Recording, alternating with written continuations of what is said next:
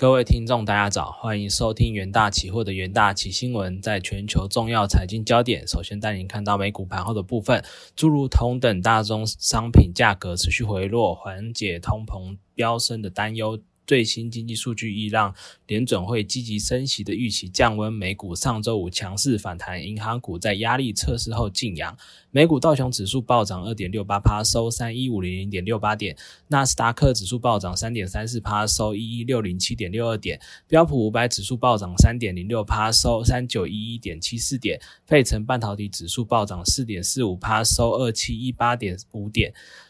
华尔街热议美国经济衰退的可能性，避险情绪推动下，美债直利率接连重挫。但周五市场的情绪有所改善。从数据来看，美国密西根大学的长期通膨预估从初值报告的十四年高位回落，这可能会降低联联准会大幅升息的一个紧迫性。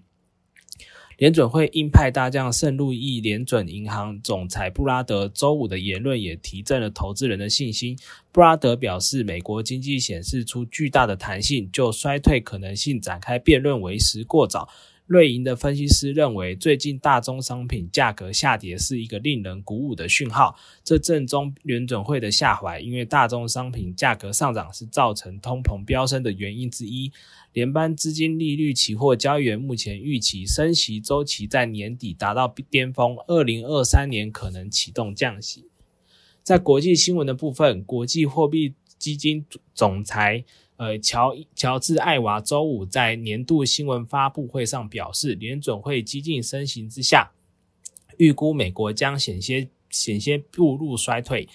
INF 自去年十月预估美国今年经济成长为五点二趴，而后就不断的下调预期。由于疫情引发供应链中断，乌俄战争导致燃油、食品价格急剧高涨，两大因素推动美国通膨升至四十年来的新高。INF 预最新预估，美国今年经济增速将放缓至二点九帕，低于四月份预估的三点七帕。明年预测由二点三帕下调为一点七帕。二零二四年经济预测为零点八帕，跌至谷底。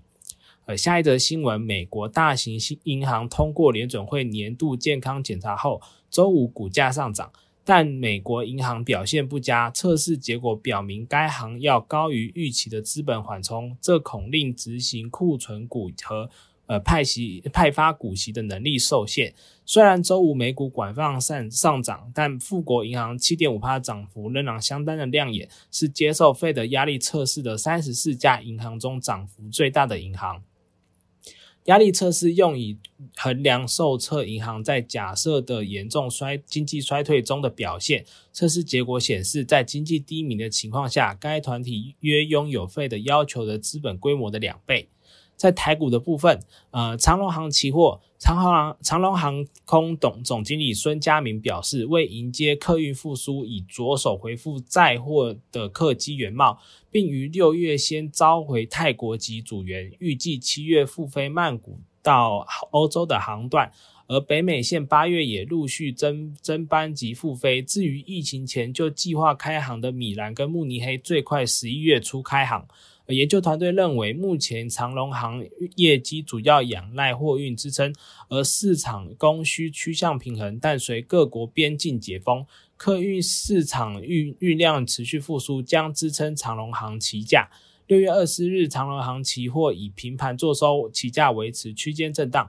在新兴期货部分，新兴董事长曾子章表示，窄板产品应用广泛，呃，网通及高速运算需求仍在。今年营收逐季成长无余，随着新厂产能陆续开出，直至二零二五年产能几乎百分百被满定，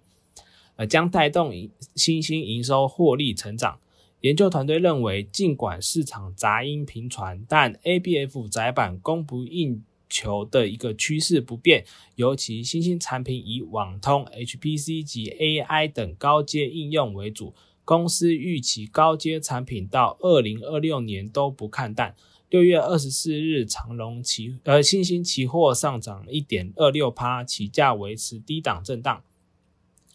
在台达电期货的部分，台达电在六月二十三日宣布斥资三点二亿元成立定基半导体筹备处，切入先端电源技术及与三第三代半导体的研究开发与相关产品的生产及行销。呃，研究团队认为，随着高效率电源等新兴应用对功率元件效能需求提升。加上全球对碳排问题的重视，高能效和低能耗的第三代半导体能够应用于高功率及高频率的领域。台达电借重第三代半导体的研发，寻求技术突破，未来发展值得看好。六月二十四日，台达电期货上涨二点一四趴，期价收红反攻季线。投资人都可以留意相关的股期标的。以上是今天的重点新闻整理，谢谢各位收听，我们明天的元大旗新闻再见，谢谢。